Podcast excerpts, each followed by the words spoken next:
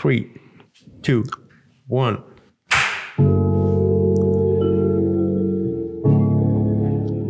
Willkommen, willkommen, willkommen zurück zu einer weiteren Folge vom Plug Talk Podcast. Salam, Leute. Ich Salam alaikum. Ich wusste nicht, wie ich begrüßen soll. Mein Name so, ist Navid. Ich brauche auch sowas zum Einstieg. Mein Name ist Mehmet und ich habe keinen Einstieg. Ja, du hattest mal früher hier den hier. Nach, nach Ramadan, inshallah. Noch fünf Folgen. Bist du etwa ein Ramadan-Muslim? ja, vielleicht. Also gegen Ende geht es schon wieder los mit den Vorteilen, ne? Ja, Leute, willkommen zur einer weiteren Folge. Heute mit einem sehr schönen Thema. Nicht, dass die anderen nicht schön waren, sondern die ist halt auch schön und besonders. Und zwar reden wir über die 27. Nacht, über Laylatul Qadr. Okay, wir brauchen jetzt keine es muss nicht diese. ich muss immer an so negative Sachen denken. Nicht, dass dann direkt einer schreibt, äh, wer sagt, dass es in der 27. Nacht ist. Ach so. Leute, beruhigt euch mal. Wallah, ja, wir machen nur Podcast, Alter. Kommt mal runter. Wir machen hier gerade keinen Vortrag oder so. Wir sind nicht der Vatikan oder sowas. Ja, was ähm, die 27. Nacht, für die, die jetzt nichts, sich nichts darunter vorstellen können, wie übersetzt man Laylatul Qadr? Nacht der Bestimmung? Die Nacht der Bestimmung, die Nacht, Nacht der, der Macht. Nacht der Macht. Je nachdem, ähm, Qadri, äh, was sagt die Türken? Was? Kadir. Kadir Gecesi. Kadir Gecesi. Ja. Nein, aber ja, die Nacht der Macht, die Nacht der Bestimmung. Es gibt, es gibt ein, ein, eine Sure, ein Kapitel im Koran, wo es um diese Nacht geht, genau. die dann unter anderem sagt, dass diese Nacht wertvoller ist als tausend Monate, was eben ein Menschenleben gleich sein soll, genau. um nochmal aufzuzeigen, wie wertvoll diese Nacht ist, in der der auch ja der Koran herabgesandt worden ist. Genau. Also auf jeden Fall eine sehr, sehr wichtige, besondere Nacht, die dementsprechend auch besonders verbracht wird. Absolut. Also dadurch, dass, wie du gerade gesagt hast, ähm, dass, dass man eben davon spricht, weil das, ich mag auch nicht dieses, ähm, dieses Belohnungssystem, wenn wir das immer so, das hört sich immer so plump an für gerade für Menschen, die nicht außerhalb, also die außerhalb des Islams sind, außerhalb der Religion, die denken sich jedes Mal, warum redet ihr immer von Punkten und äh, weiß nicht, meine mm. gute Taten sammeln, mm. als wäre es so eine, äh, als wäre da so eine Liga und dann gibt's immer ist immer Platz eins der und Platz zwei ist der. Aber tatsächlich ähm, soll es einfach auch nur aufzeigen, dass wenn man diese Nacht dann quasi ähm, aufrichtig sucht, weil das ist auch ein sehr wichtiger Aspekt, in den letzten zehn Tagen, man weiß es nicht. Man, man sagt zwar, es ist, also man geht sehr stark davon aus, dass es die 27. Nacht ist, aber natürlich soll, soll man sich dann, es geht wieder an die ganzen Ramadan-Fixe, also denkt nicht, dass ihr an den anderen äh, Nächten dann faul sein könnt, weil der Prophet, Friede und Segen sei auf ihn, hat auch selbst jede Nacht so verbracht, als wäre es Laylatul Qadr. Mhm. Das heißt, nachts sehr, sehr stark und sehr, sehr viele Bittgebete gesprochen intensiv Bittgebete gesprochen und seine Frau hat auch davon berichtet, dass ähm, sie selbst den Propheten im restlichen Jahr nie so viel in Gottesdienst gesehen hat wie in den letzten zehn Nächten von Ramadan. Und ähm, da sollte man auf jeden Fall selber, und da muss man wirklich, weil wir kennen ja unseren Alltag, sollte man sich wirklich mal so einen Plan machen. Mhm. Weil sonst, ja. sonst verlieren wir uns im Alltag oder im, in der Müdigkeit, weil mhm. wir sind oftmals auch müde, aber dann denkt man sich, okay, diese Nacht kann, ist so wertvoll, es kann sein, dass sie heute ist, dann verzichtet man mal ein bisschen auf Schlaf weil dieser Moment mhm. kommt nicht wieder im Jahr. Und es ist auch voll schön, dass es in den letzten zehn Tagen ist, mhm. da wo vielleicht bei einem oder anderen die Motivation und die Kraft bisschen nachlassen könnte, dass man dann nochmal so einen Endspurt, genau, genau. Endspurt zurücklegen will. Ja, absolut. Und, und man eben diese Nacht sucht, weil einem ja dann, dann doch was daran liegt. Ja, wie, wie nehmen wir diese, diese Nacht wahr? Auf jeden Fall beginnt diese Nacht in den meisten Fällen in der Moschee erstmal. Leider dieses Jahr nicht. Leider aber dieses Jahr nicht. Das sind, also das sind auch für, für mich die schönsten Erinnerungen. Die, die ungeraden Nächte, gerade die 27. Nacht. Das ist also, kannst du ja sagen, wie es bei euch in der Moschee dann vielleicht der Ablauf ist. Also bei uns in der afghanischen Moschee, man versucht ähm, während des Tarawih-Gebets und während ähm, Tahajjud versucht man den Koran vollständig zu lesen. Mhm. Und ähm, so weit zu lesen, dass man in der 27. Nacht den Koran dann vollendet. Genau, und dann mhm. macht man in der 27. Nacht den mhm. Khatem und nach mhm. Khatem kennst du ja, spricht man ganz intensiv nochmal Dua und weil es halt die Nacht ist, dann werden dann Spenden gesammelt, äh, man, ähm, da werden auch ähm, Nasheeds äh, rezitiert, also es werden äh, Ges Gesänge, Gesänge ja. islamische Gesänge finden statt und ähm, der Khatem vom Koran, was sehr emotional ist für viele Anwesenden, weil sie eben den ganzen Monat im Idealfall mit dem Koran Koran verbracht haben. Und das ist so quasi so der Finishpunkt, wie du gesagt hast. Ja, belohnender genau, Abschluss. So, genau, so. genau. Ja, ähnlich. Hm. Also in den türkischen Moscheen macht man den Hatim dann halt nicht während dem Tarawih-Gebet, sondern eben, man, man, beendet genau. auch bis zu dieser Nacht im Idealfall und macht dann halt das Gebet abschließend mhm. mit allen zusammen, weil es halt die Nacht, wo dann auch die meisten Leute in der Moschee dann da sind. Mhm und alle gemeinsam für ihre abgeschlossenen Hatims dann die Hände aufmachen hm. und, und zu Gott beten. Ähm, Vielleicht was ich, äh, damit wir so auch manchmal so den Bogen zu anderen Ländern haben, weil ich, ähm, ich kenne das aus den Erzählungen von meinem Opa.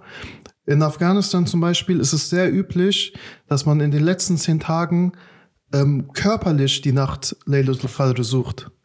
Das heißt, mein Opa ist zum Beispiel damals, hat er mir immer erzählt, man ist raus, man ist teilweise sogar außerhalb der Stadt gefahren und hat dann am Himmel geschaut und dann mit den äh, Gelehrten vor Ort abgesprochen, ist heute die Nacht oder nicht.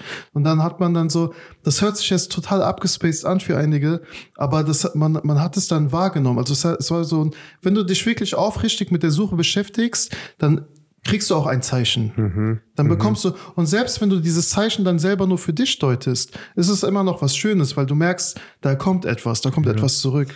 Hier versucht man ja zumindest in den letzten zehn Tagen sich bisschen von der Außenwelt abzuschotten, indem mhm. man sich zurückzieht, so ein bisschen den Kontakt zu allem Weltlichen, sage ich jetzt mal. Die ja. meisten schalten irgendwie Handys aus, verlassen die Wohnung nicht oder verlassen die Moschee dementsprechend mhm. nicht und beschäftigen sich wirklich nur noch intensiv mit dem, mit dem Glauben, mit, genau. mit dem Schöpfer, mit dem Koran.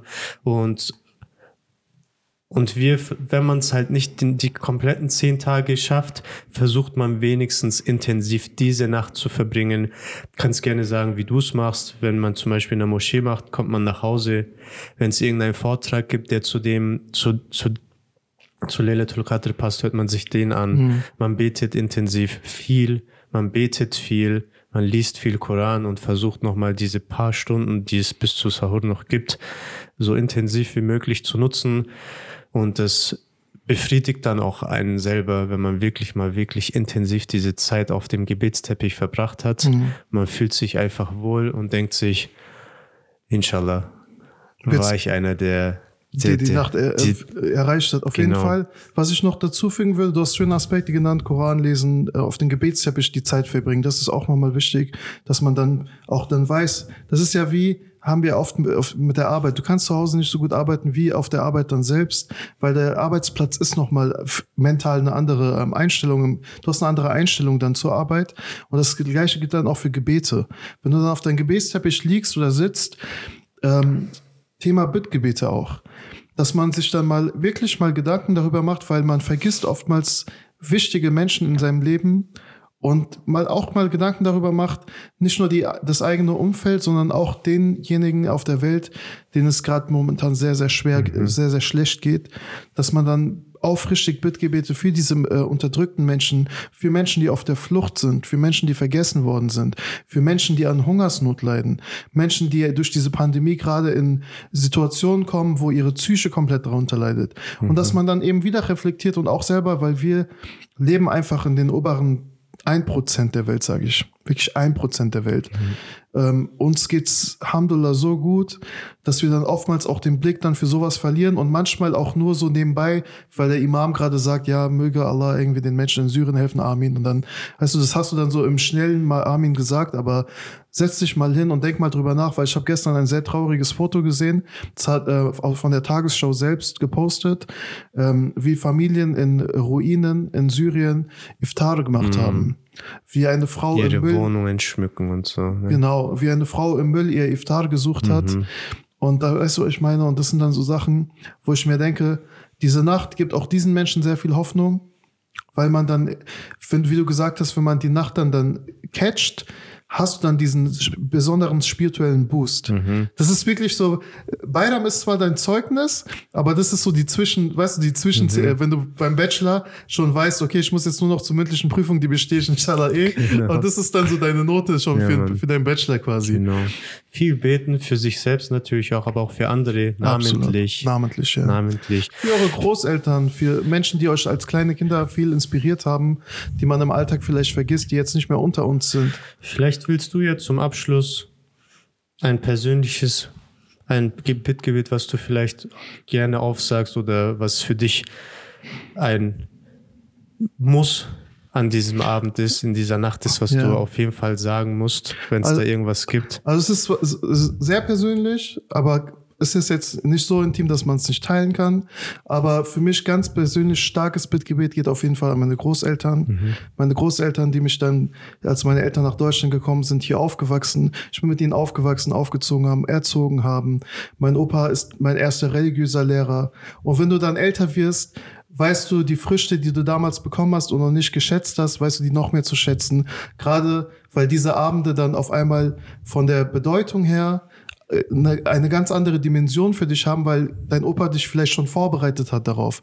Und du hast es dann später realisiert und gemerkt, krass. Und jetzt, wo der, nicht mehr, also jetzt, wo mein Opa nicht mehr unter uns ist, kann ich ihn gar nicht persönlich sagen, was ich, wie dankbar ich dafür bin. Und das Letzte, was ich machen kann, ist natürlich ein Bittgebet für sie zu sprechen.